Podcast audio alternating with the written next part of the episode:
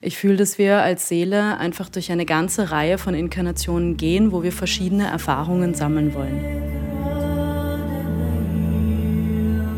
Diese Erfahrung hier, die verspricht eine besondere zu werden. Ich soll heute nämlich in eines meiner früheren Leben reisen. Also eine, die sehr heraussticht, ist ein Leben gewesen, wo ich, ich habe mir sehr bewusst ein Opfer rausgesucht und habe sehr viel, wahnsinnig viel Lust dabei empfunden, diese Frau Schmerz zuzufügen, diese Frau zu vergewaltigen. Das sind ja Grenzerfahrungen, die man hier macht.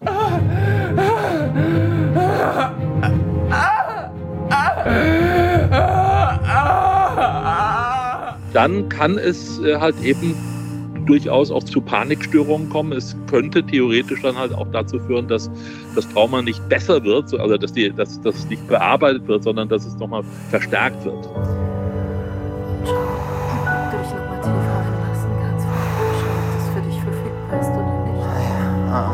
Dann geh zurück durch Raum und Zeit in die unbewussten Bilder deiner Seele, in ein ganz konkretes früheres Leben, wo du deine Wahrheit und dich ungefiltert und ungehemmt lebst. Ich bin Frank und in dieser Folge besuche ich Anja, die in ihrer Wohnung Reinkarnationserfahrungen anbietet. Sie glaubt, wir alle hätten vor unserem jetzigen Leben schon ganz viele andere Leben gehabt. Und wir können auch mehr über sie erfahren. Ich glaube zwar selbst nicht an vorherige Leben und die Wiedergeburt, lasse mich aber heute mal selbst auf so eine Reinkarnationssession ein. Ich möchte herausfinden, was genau Menschen hier suchen und was sie finden. Und ich stelle mir die Frage, ist so eine Selbsterfahrung einfach nur ein spannendes Experiment oder kann das Ganze hier auch echt gefährlich sein? Das ist die Frage, ein Podcast von Funk. Wir sind gerade einen sehr steilen Berg nach oben gelaufen und stehen jetzt hier vor Anjas Haus, so einem roten Backsteinhaus, mitten irgendwo in einem kleinen Dörfchen an der belgisch-deutschen Grenze. Ich würde sagen, wir gehen einfach mal rein.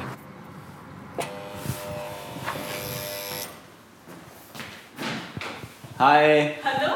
Ich bin Anja und ich lebe hier in Belgien mhm. Und arbeite jetzt schon mehrere Jahre mit dieser Reinkarnationstherapie und ähm, beschäftige mich eigentlich in jedem Lebensbereich damit. Also mein ganzes Leben ist sehr geprägt von dieser Arbeit weil ich am eigenen Leib erfahren durfte, ähm, wie lebensverändernd das Ganze ist. Anja ist 32, sie hat eine kleine markante Zahnlücke, die Haare hat sie zu einem Pferdeschwanz gebunden und beim Lachen hat sie kleine Grübchen an den Wangen.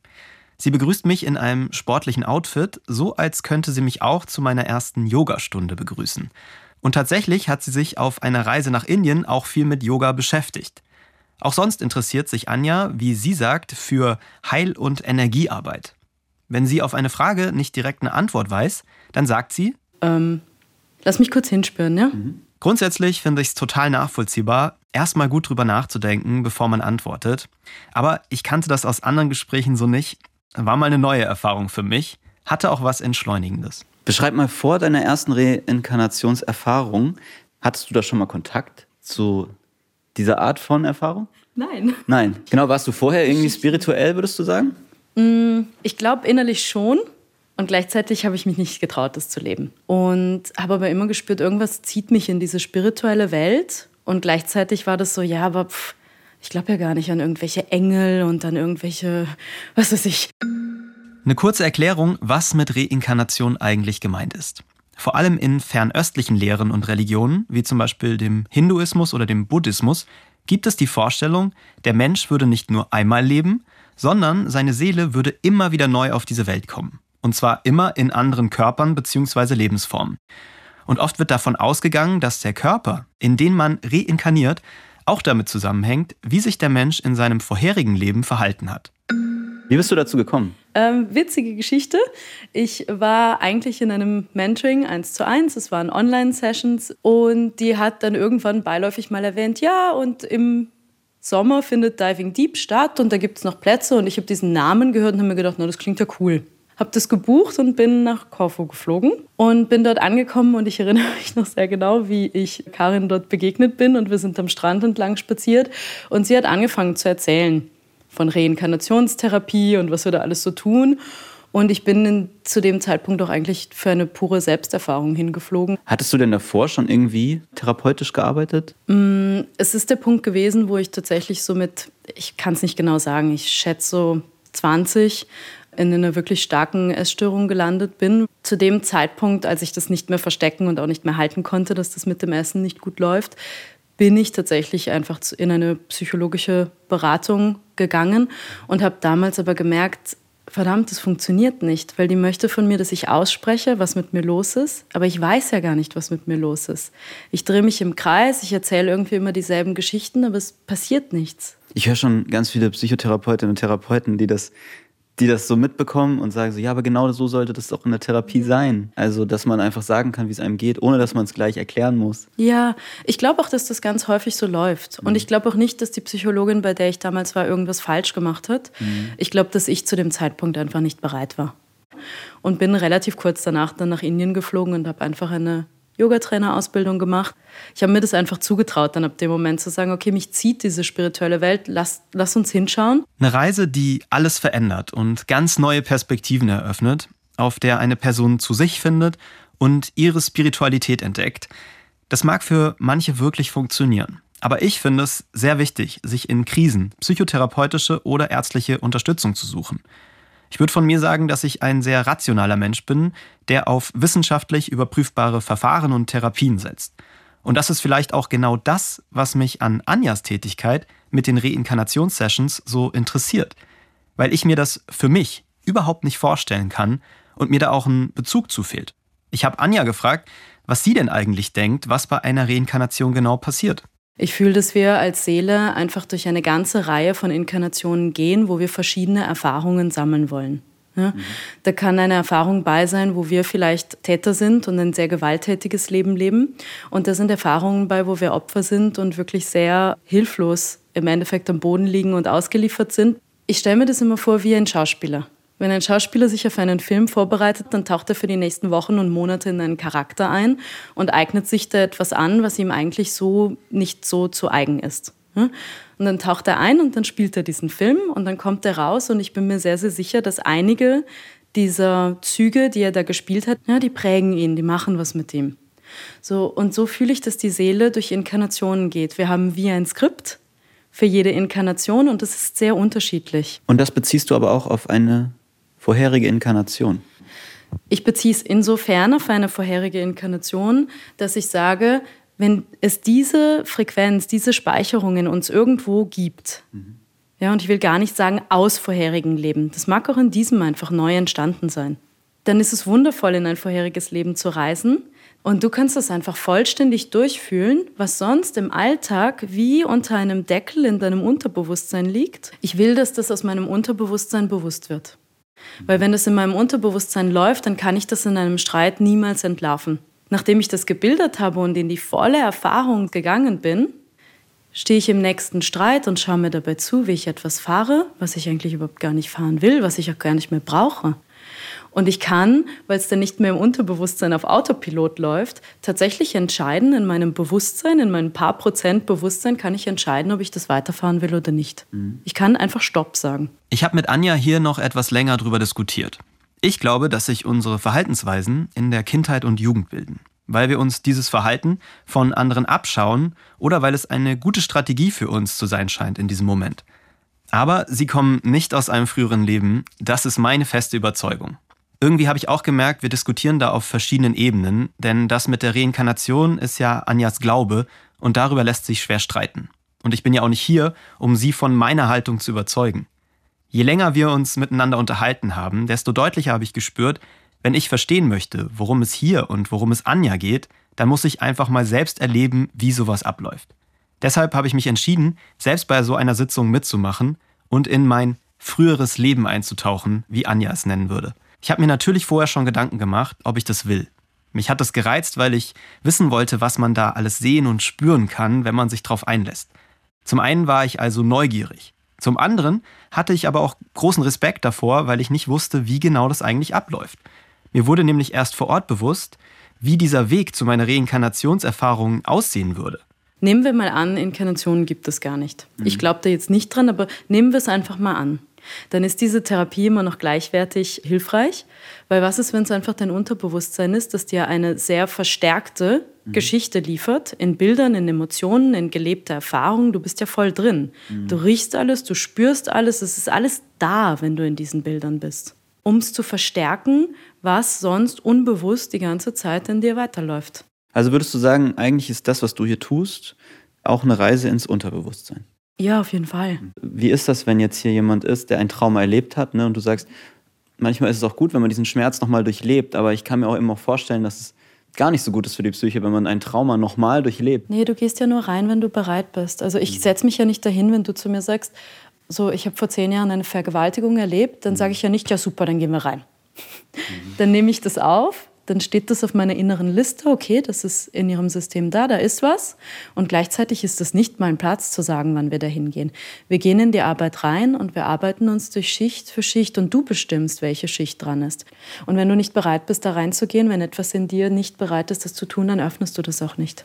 Was Anja da sagt, das kann ich selbst schwer einschätzen. Dazu fehlt mir die Expertise. Wie sehr habe ich mich unter Kontrolle in diesem Setting? Was lässt meine Psyche zu und was nicht? Und hat Anja auch die Kapazitäten, damit umzugehen, wenn es anders läuft, als sie es hier beschreibt? Das lasse ich mir später auch noch von einem Psychotherapeuten einordnen.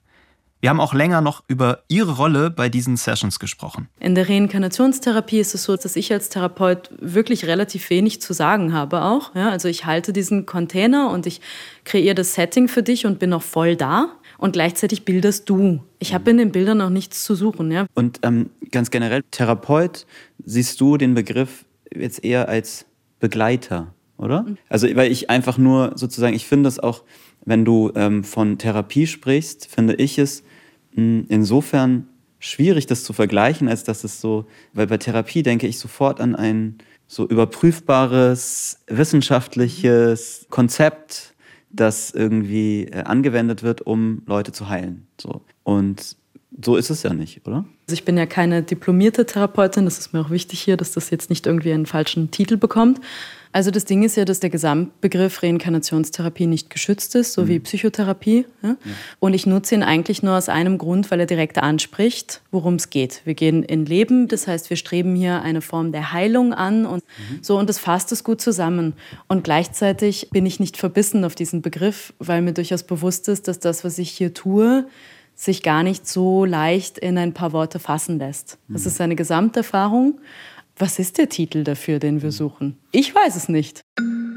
Ich finde das schwierig. Wenn ich von mir selbst ausgehe, dann assoziiere ich mit dem Begriff Therapeut oder Therapeutin erstmal eine gewisse Expertise. Ja, der Begriff ist nicht geschützt, aber es macht für mich schon einen Unterschied, ob ich mich einer psychologischen Psychotherapeutin öffne oder einer Person, bei der ich nicht einschätzen kann, wie sie eigentlich ausgebildet ist. Es gibt natürlich auch Personen, die argumentieren, für sie war diese Reise heilsam, war vielleicht heilsamer als klassische Psychotherapie und für sie gibt es auch mehr als eine akademische und staatlich anerkannte Ausbildung. Das mag für sie individuell so sein, ich finde es nur wichtig, dass man gut unterscheiden kann, damit es für Menschen, die Hilfe suchen, klar ist, auf was sie sich einlassen. Ich nenne das hier also bewusst Erfahrung und nicht Therapie. Ich fände es gut, wenn sich da ein anderer Begriff etablieren würde, zum Beispiel Coach Beraterin oder Heilerin. Was würdest du denn sagen, ähm, was hast du denn alles über dich und deine vorherigen Leben gelernt? Also gibt es da ganz prägnante Erfahrungen, wo du sagst, die sind dir wirklich hängen geblieben? In der nächsten Minute geht es um sexualisierte Gewalt. Den genauen Timecode findet ihr in den Show Notes. Also eine, die sehr heraussticht, ist ein Leben, wo ich gewesen bin als Mann und ich habe mir sehr bewusst ein Opfer rausgesucht und habe sehr viel, wahnsinnig viel Lust dabei empfunden, diese Frau, dieser Frau Schmerz zuzufügen, diese Frau zu vergewaltigen und dort dann am Ende auch umzubringen. Und es hat sich wie ein Rausch angefühlt. Ja, und es ist ja eigentlich in mir sehr verwerflich, dass es so etwas gibt. Und so derjenige, der mich begleitet hat, hat nach dieser Szene gesagt, gut, dann geh in der Zeitlinie einfach weiter voran und schau mal, wie es in dem Leben weitergeht. Und bin dann in einem Moment gelandet, also ganz kurz vom Tod. Und das werde ich nie vergessen. Ich bin dort gelegen und eine Frau hat meinen Kopf gehalten und ich habe ganz bitter geweint, weil etwas in mir wie verstanden hat, dass ich so viele Frauen umgebracht und missbraucht habe. Und da sitzt eine Frau hinter mir in dem Moment, wo ich gehe und mich eigentlich alle hassen sollten und sie liebt mich. Und ich kann es kaum aushalten, dass jemand mich liebt, obwohl ich mich in mir so schrecklich fühle. Puh, was Anja hier erzählt, das klingt sehr brutal und auch belastend, finde ich. Wie in einem Horrorfilm. Ich habe mich gefragt, woher diese Bilder kommen. Aber auch, was sie einem sagen sollen, welche Botschaft man daraus für sich mitnehmen kann.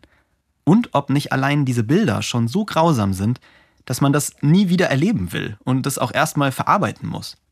Aber Anja konnte offenbar doch etwas für sich daraus ziehen. Das hat mir wie die Freigabe gegeben, dass tatsächlich all diese Anteile, die ich in mir so schlimm finde, die Gewalt, diese Manipulation, dass ich, ich die als wahnsinnig ekelhaft bewerte und niemandem auf dieser Welt eine Chance gebe, mich so wie ich bin zu lieben und mich dann wundere, warum ich keine Beziehungen zustande kriege, warum Freundschaften nicht halten, warum jegliche Intimität und Nähe nicht verfügbar ist in meinem Leben. Mhm. Immer und immer wieder.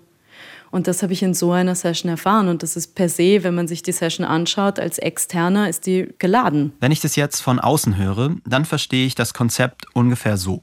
Ich durchlebe da irgendeine Fantasie, eine Geschichte, könnte man sagen. Anja würde sagen, ein früheres Leben. Und danach wird interpretiert und es werden Verbindungen zum aktuellen Leben gezogen. Wie viel Hand und Fuß diese Interpretationen haben, das kann ich gerade wirklich nicht sagen. Und gleichermaßen habe ich viele Leben und vor allem eines, also eines, das mich nie wieder losgelassen hat, in dem anderen Pol, wo es wirklich um meine Größe und meine Freiheit gegangen ist. Und ich werde das nie vergessen, mhm. wo ich durch diesen Wald gelaufen bin und ich laufe am Wasserfall vorbei und ich bleibe stehen und ich weiß, dass ich nicht runterspringen darf. Ich bin die Tochter des Stammesoberhaupts und ich weiß, dass ich nicht darf. Er hat es mir schon hundertmal gesagt. Und ich will weitergehen und ich drehe mich um und ich laufe einfach los und ich springe runter. Und ich strecke die Arme aus und das ist ein Gefühl, das habe ich in diesem Leben noch nie erlebt. Wie ganz expansive Freiheit. Mein Körper ist frei, alles in mir ist frei. Ich habe das Gefühl, dass ich jeden Millimeter in mir beherrsche. Und ich fliege runter und ich fliege runter und ich tauche ins Wasser ein und ich komme raus und es ist der perfekte Moment. Und wenn immer ich das Gefühl habe in diesem Leben, dass mir diese Freiheit nicht zugänglich ist, dass das für mich ganz leicht abrufbar, dass das nicht stimmt, indem ich einfach wie wieder eintauche in diesen Moment. Weil das in mir diese Erinnerung freischaltet, wie es sich anfühlt, wenn ich mich traue zu springen, wenn ich mich traue zu machen. Egal, ob jemand anders da seinen Stempel drunter setzt oder nicht. Also zu diesem Zeitpunkt war ich schon sehr neugierig und hatte auch Lust auf dieses Abenteuer. Ich war gespannt, welche Bilder da wohl bei mir auftauchen werden.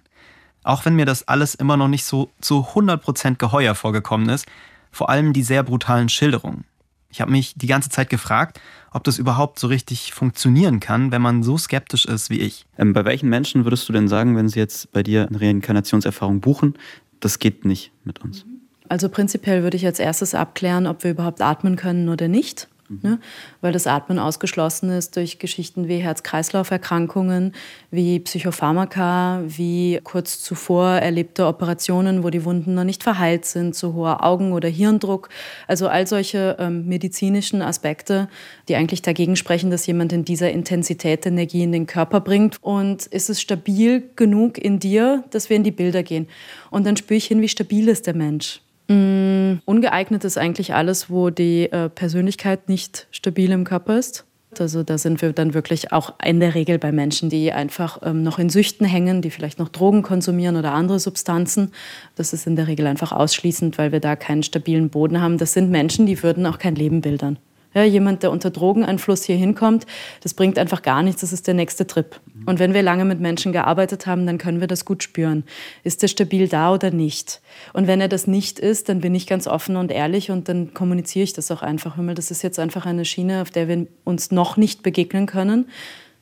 Ich würde dir empfehlen oder schau mal, ob du nicht mit deinem Psychotherapeuten arbeiten willst. Genau, also ich fühle, dass ich da einfach sehr, sehr ehrlich rangehe und eigentlich nicht mit einem Menschen arbeite, der total instabil psychisch äh, vor mir steht und den dann einfach da reinschmeiße und sage, naja, was auch immer. Ne? Mhm. Also das ist sicherlich nicht mein Weg. Wie könnte denn jetzt für mich ein erster Eindruck aussehen, dass ich mal so spüre, wie es sein kann? Oder inwiefern ist es überhaupt möglich? In einer Session bin ich begrenzt darin, den Bogen mit dir zu spannen. Das mhm. heißt, wir können ein Thema nehmen und einfach eine Schicht angehen. Das heißt nicht, dass es weniger wert ist. Es bietet einfach weniger Tiefgang, als wenn ich fünf Tage mit dir Schicht für Schicht tiefer gehen kann.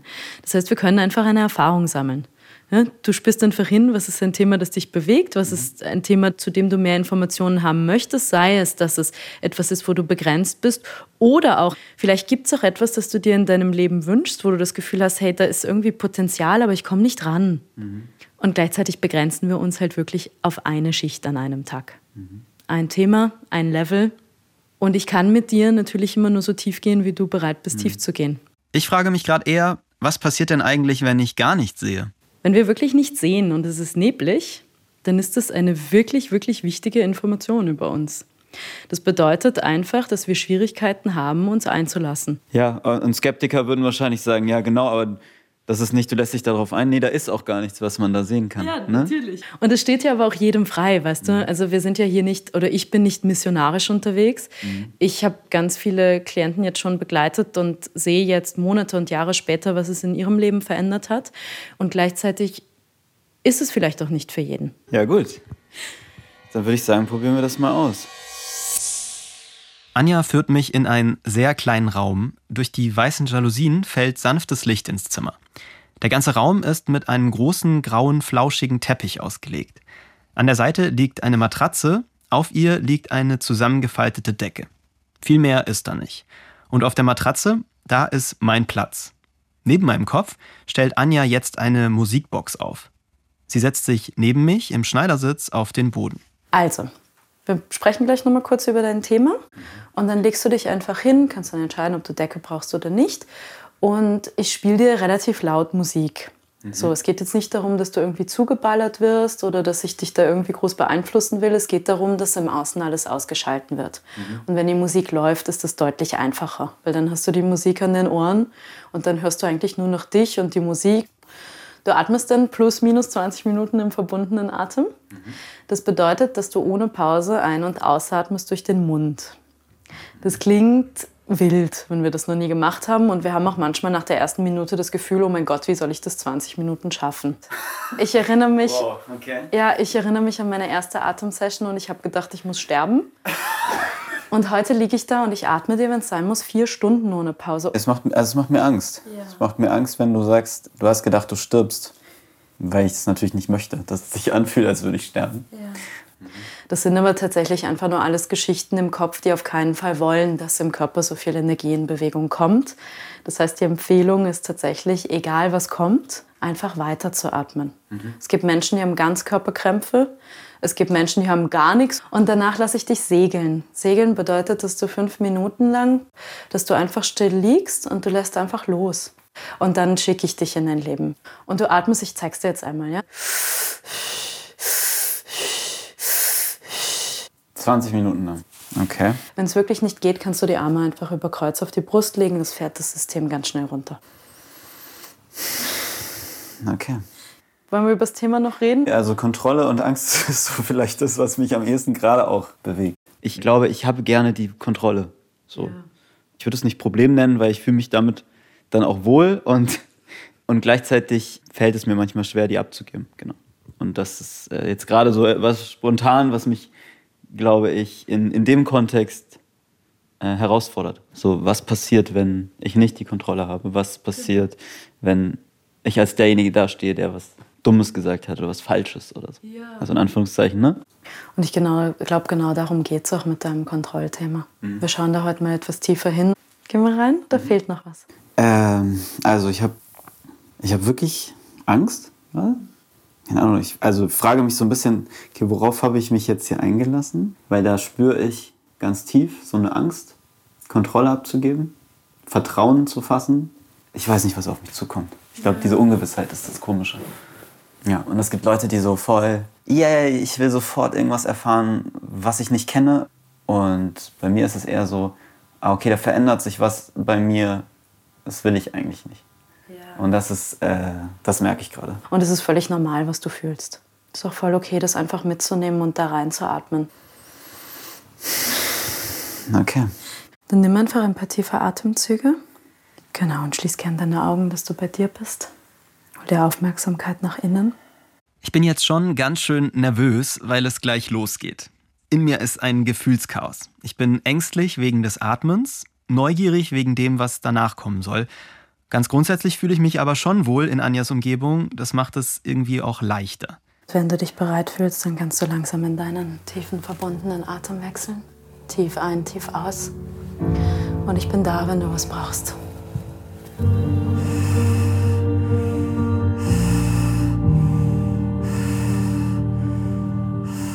Die Musik, die heizt mich in dem Moment an, weil sie auch immer lauter wird und mein Atmen gefühlt immer tiefer. Und es hilft mir auch, eine Art Takt beim Ein- und Ausatmen zu halten. Als Anja eben von ihrer ersten Atemsession erzählt hat und dass sie dachte, sie müsste sterben, da habe ich noch mal kurz gezögert, ob ich mich wirklich darauf einlassen möchte.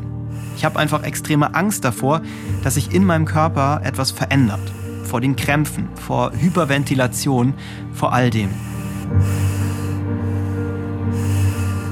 Relativ schnell spüre ich dann auch, was Anja da vorhin beschrieben hat. Es fühlt sich an wie nach einem langen Sprint, bei dem man viel zu schnell und viel zu tief geatmet hat. Es fängt an, an Händen und Füßen zu kribbeln und es fühlt sich völlig unnatürlich an, einfach genau so weiterzuatmen. In meinem Kopf tauchen Gedanken auf. Was ist, wenn mein Kreislauf jetzt kollabiert? Was, wenn ich das Bewusstsein verliere? Wenn mein Herz einfach stehen bleibt? In mir entsteht totale Panik. Was mache ich hier eigentlich? Wieso tue ich mir das an? Es werden Erinnerungen wach an andere Momente in meinem Leben, die ich als wirklich schlimm empfunden habe, in denen ich Angst hatte, das Bewusstsein zu verlieren.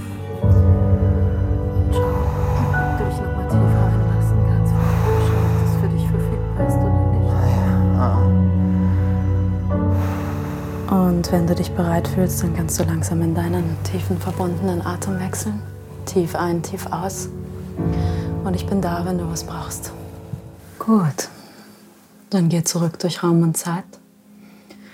In die unbewussten Bereiche deiner Seele. In ein ganz konkretes, früheres Leben, wo es um Kontrolle geht. Und lass deutlich werden, wozu du diese brauchst und was dort drunter im Verborgenen liegt. Schau, wo du da bist, wer du da bist und sprich aus, was geschieht.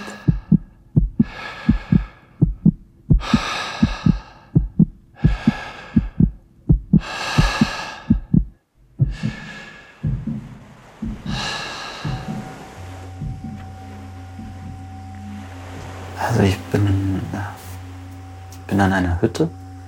Ich schaue aufs Meer und es ist bewölkt und es windet. Nach dieser Tortur mit dem Atmen, da kam so ein Gefühl der Erlösung über mich. Und dann waren da wirklich Bilder in meinem Kopf. Das möchte ich euch gerne erzählen, aber dafür nehmen wir uns Zeit. Deswegen machen wir das in der nächsten Folge. Die kommt schon etwas früher als gewohnt. Wenn ihr sie nicht verpassen wollt, lasst unbedingt ein Abo da. Und dann erfahrt ihr auch, was ich in meinem früheren Leben alles gesehen und erlebt habe. Und wie ich abschließend meine eigene Reinkarnationserfahrung sehe. Es hat mir, hat in mir eher eine existenzielle Angst hervorgerufen, die ich woanders schon mal gespürt habe. Das alles also im zweiten Teil. Bis bald. Die Frage ist ein Podcast von Funk, von ARD und ZDF. Ich bin Frank Seibert, Autorin dieser Folge Luisa Gruber, Redaktion Theresa Fries und Patrick Abele, Produktion Matthias Sautier, das Sounddesign kommt von Benedikt Wiesmeier und Enno Rangnick und die Grafik von Antonia Dengler und Bianca Taube. Leute, wir sollen eine Werbung aufnehmen für unseren Podcast Cinema Strikes Back. Aber In zu vielen Podcasts wird zu viel Werbung für andere Podcasts gemacht. Wie soll man denn da noch herausstechen? Das ist eine gute Frage. Was ist mit unserem Podcast? Sprechen wir da nur hochanalytisch über Filme, Serien und Comics oder blödeln wir auch viel herum? Wir blödeln natürlich auch super viel herum in unserem Podcast. Wieso spielen wir nicht einfach mal unser Intro ab? Cinema Strikes Back. Hier geht's um Filme, Serien, Comics. Und was uns sonst noch so Wahnsinniges einfällt. Mit uns fünf. Jonas, Xenia, Alper, Lenny Und Marius. Ich glaube, diese Pause musst du auch rausschneiden, dieses. Äh, wie stichten wir jetzt? Weil eigentlich wäre das auch witzig, eine Pause Ja, im Podcast zu haben. Werbung. Ja.